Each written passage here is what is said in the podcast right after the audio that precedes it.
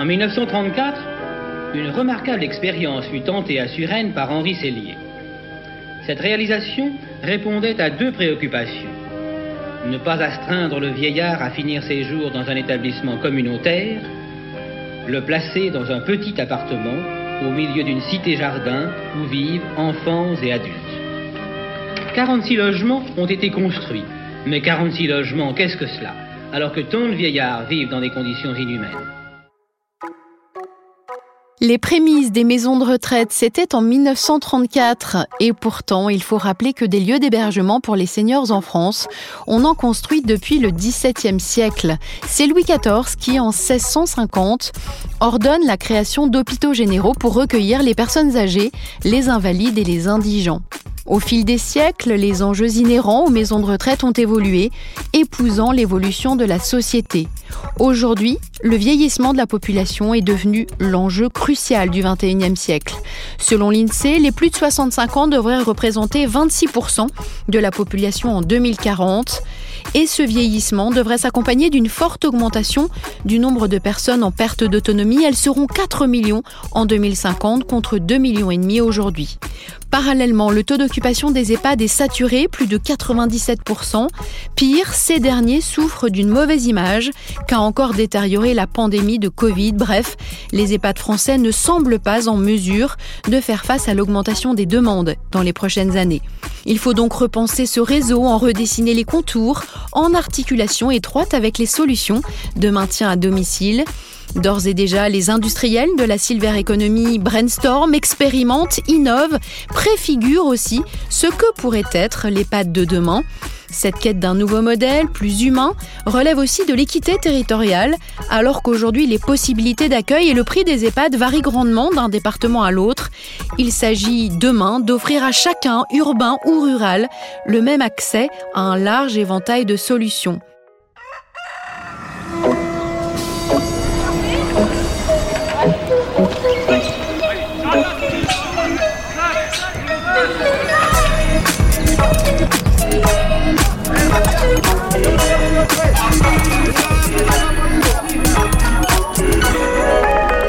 Bienvenue et ravi de vous retrouver dans d'utilité publique, le podcast d'intérêt général au service de la transformation de la société.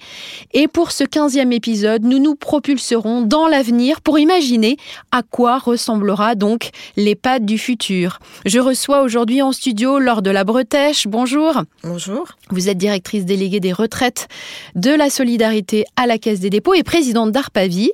Euh, également en studio aujourd'hui Dominique Bourgine. Bonjour à vous. Bonjour. Et bienvenue. Vous êtes président du directoire Alors, l'EHPAD est donc au centre de beaucoup de débats, de rapports qui tous font apparaître ce besoin de réforme en profondeur et avec lui l'ensemble des solutions d'accompagnement du vieillissement.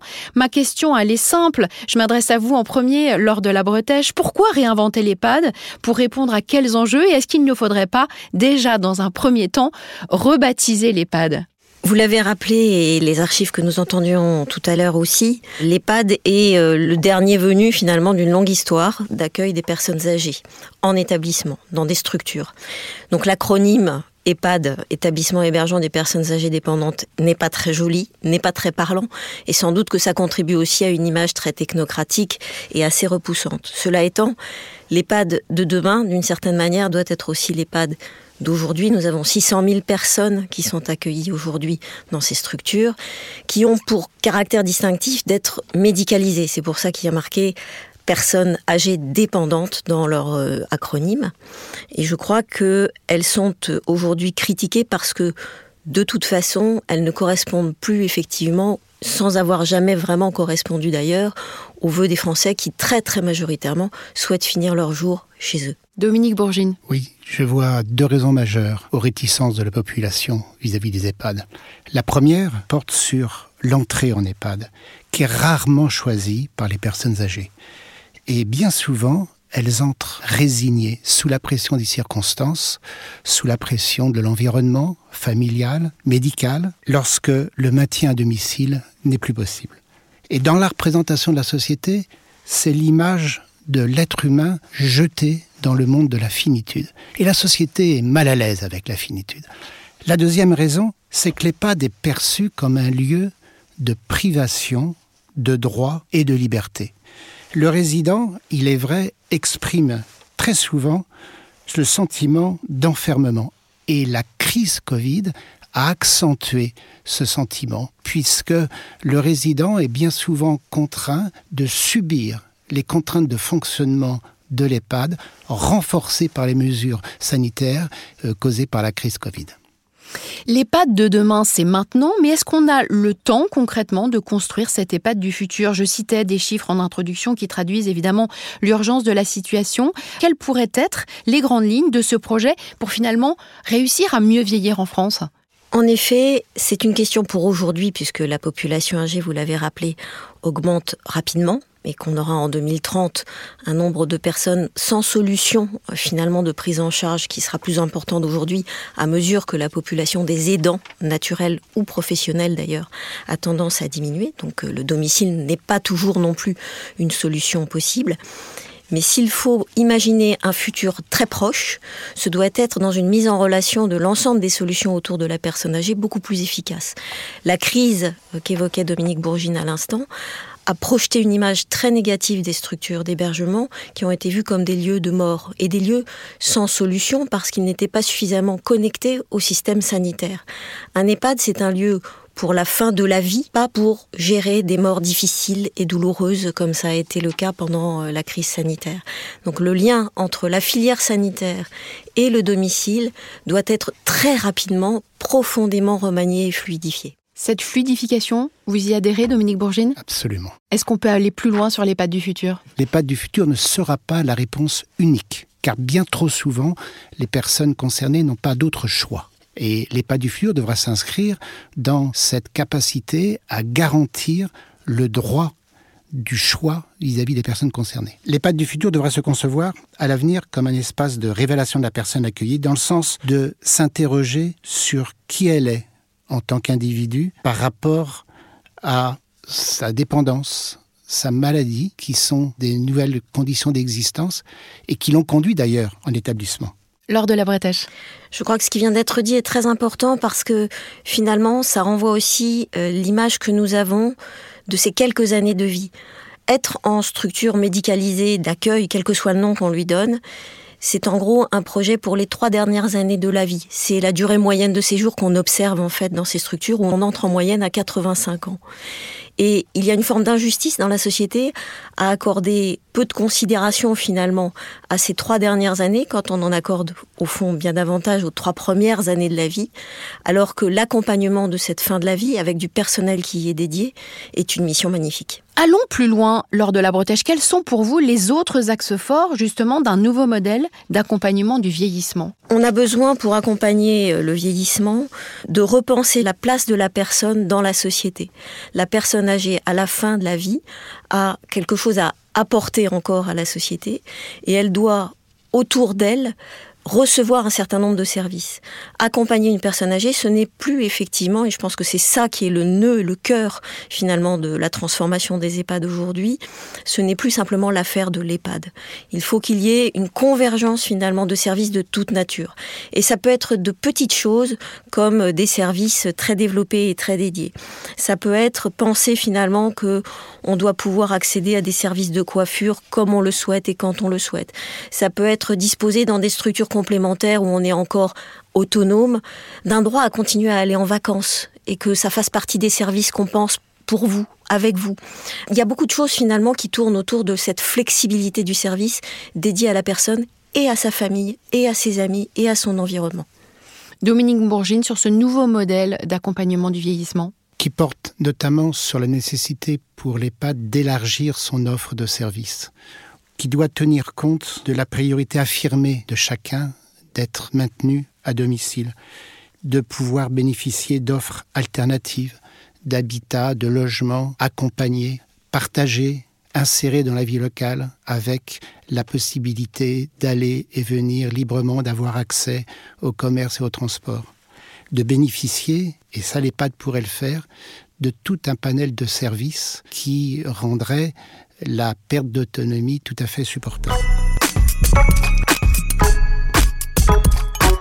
On va en reparler juste après, mais je voudrais qu'on écoute ce petit extrait sonore qui va nous donner la vision de ce que pensent les Français de l'EHPAD. Je voudrais qu'on écoute Quentin Lewelin, il est directeur de clientèle au Pôle Society de l'Institut CSA. On se retrouve juste après. Ce qu'on voit euh, à travers nos enquêtes, hein, et c'est de manière assez claire hein, que ça ressort, c'est que dans les représentations collectives, euh, il s'agit vraiment d'un univers qui va être anxiogène et qui suscite des réticences euh, et des craintes. Alors cette image qui est négative hein, de manière générale, elle date pas d'hier Hein, puisque c'est une constante euh, dans l'opinion. Et ça fait écho aussi à un sujet euh, qui en soi est assez déroutant, qui perturbe, qui déstabilise les personnes qu'on interroge quand on parle euh, de la vieillesse, de la perte éventuelle d'autonomie. Et tout ça, bah, ça les ramène à la perspective de leur propre fin de vie. Ce qu'on a pu constater, c'est que les perceptions donc négatives, elles se sont même accentuées sur les trois, quatre dernières années. Par exemple, en 2017, on avait à peu près plus d'un Français sur deux qui déclarait avoir une mauvaise image des établissements euh, pour hébergement des personnes âgées dépendantes. Et c'est un score euh, voilà qui a atteint euh, près de 70% il y a un peu moins d'un an. Et ça se voit aussi très nettement auprès des populations, on va dire, peut-être plus directement concernées, parce qu'avec un âge plus avancé, hein, les 60 ans et plus, on avait, dans le cadre d'une étude réalisée pour les petits frères des pauvres, demandé à ces personnes âgées de 60 ans et plus quelle était la solution qui leur paraissait la meilleure pour leur vieux jour. C'est assez clair, hein, ils sont plus de 80 80% à nous dire qu'ils souhaiteraient euh, continuer à vivre chez eux, euh, donc 45% euh, qui envisagent éventuellement de rester chez eux avec des aides au quotidien, des aides à domicile.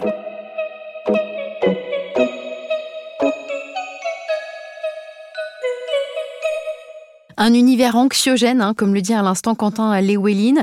Et pourtant, l'EHPAD du futur, vous le disiez à l'instant euh, lors de la bretèche, Dominique Bourgine, c'est euh, dessiner euh, les contours d'un EHPAD plus ouvert, multiservice, qui se déploie au plus près de la personne, plus elle vieillit. Quelles sont aujourd'hui les autres grandes pistes d'amélioration lors de la bretèche? Il est même étonnant que 20% des Français, dans le sondage que vous présentiez à l'instant, puissent euh, dire qu'ils ne souhaitent pas forcément finir leur jour à domicile. D'une certaine manière, c'est très étonnant puisque 100% d'une certaine manière aspirent à la continuité de sa vie dans ce qu'il a connu. Et c'est autour de cette continuité du parcours et de la vie qu'on peut répondre avec des solutions adaptées à la personne.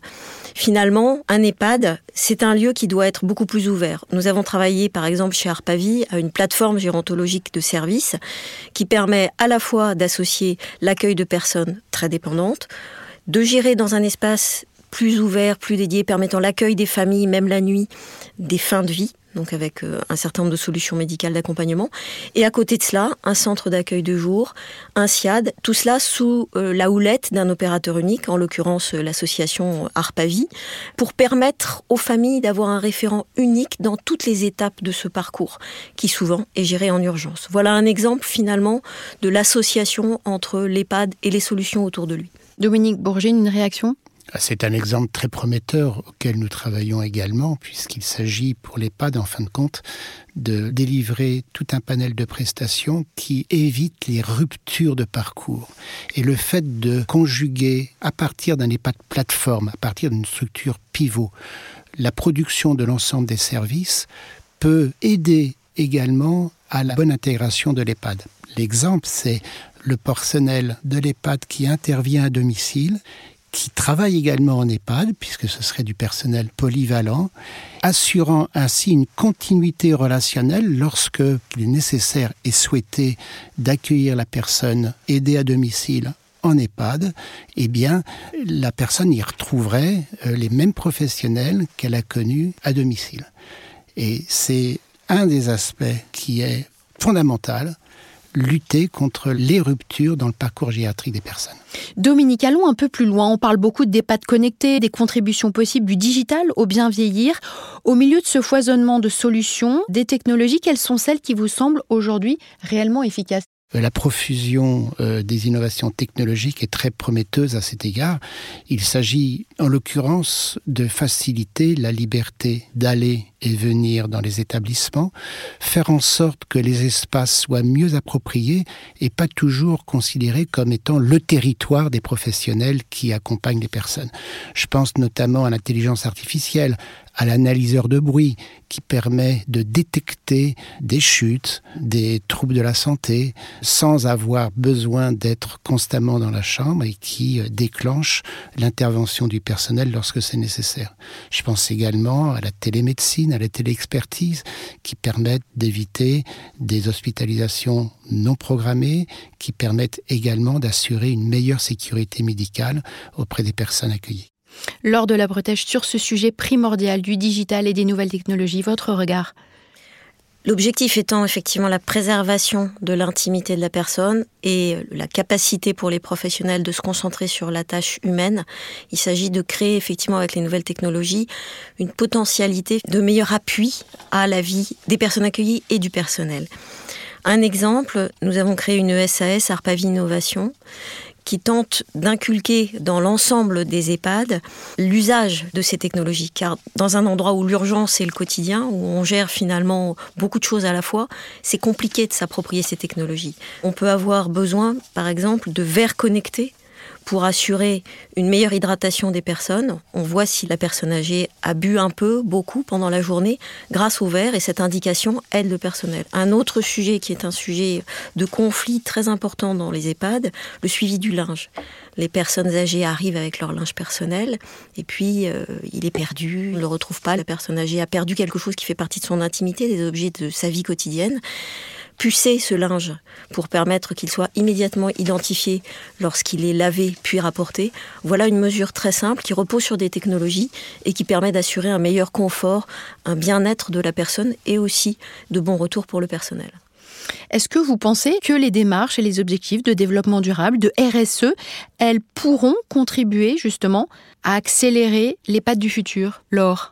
Je crois que de fait, il y a une dimension fondamentale qui est la place qu'on souhaite accorder à la prise en charge de la personne âgée dans la société. Un EHPAD a un rôle à jouer au-delà de sa fonction première. Exemple, nous avons développé euh, dans un de nos EHPAD à Villiers-sur-Marne un accueil d'urgence H24 pour des personnes qui vivent en couple avec une personne plus dépendante, grabataire, une autre qui va se casser la jambe, par exemple, qui est hospitalisée en urgence. Que fait-on du conjoint grabataire dont les dents naturelles ne peut plus s'occuper?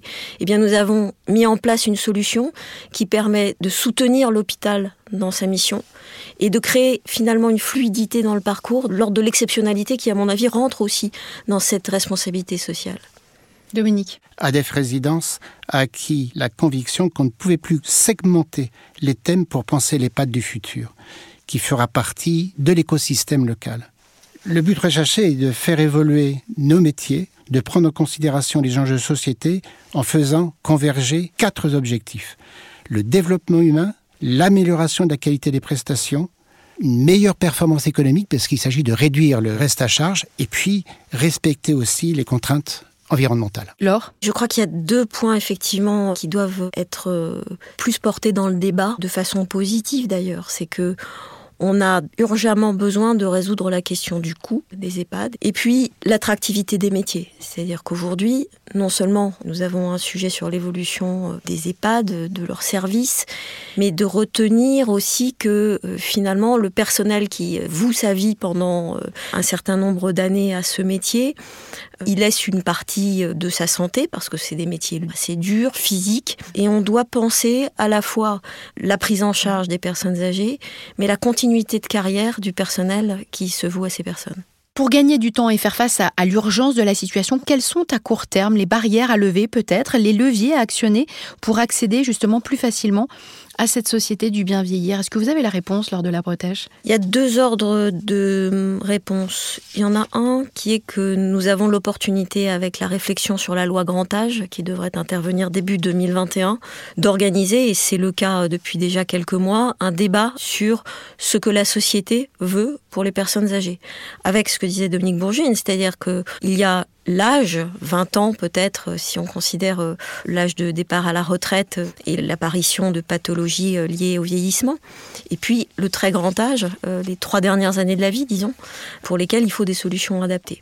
Donc ce débat sociétal, il est nécessaire. Et par ailleurs, il faut effectivement qu'il y ait un certain nombre de freins, notamment dans l'interconnexion entre le monde médical et le monde médico-social, qui soient levés. C'est ce qu'on évoquait tout à l'heure sur la prise en charge à domicile et en établissement. Dominique? Toute la subtilité pour des opérateurs tels que nous va être de satisfaire des demandes des parties prenantes, qui sont parfois contradictoires. Plus de qualité de prestation, un accompagnement renforcé des personnes, et un des prix tarifs plus moins chers. des financeurs qui imposent également d'autres contraintes. Mais on voit l'émergence de solutions par la diversification de l'offre, par la mutualisation des coûts, par l'internalisation des prestations. Il y a un champ tout à fait réalisable pour améliorer la prestation, pour améliorer les conditions de vie et l'humanisation des EHPAD sans peser sur les coûts.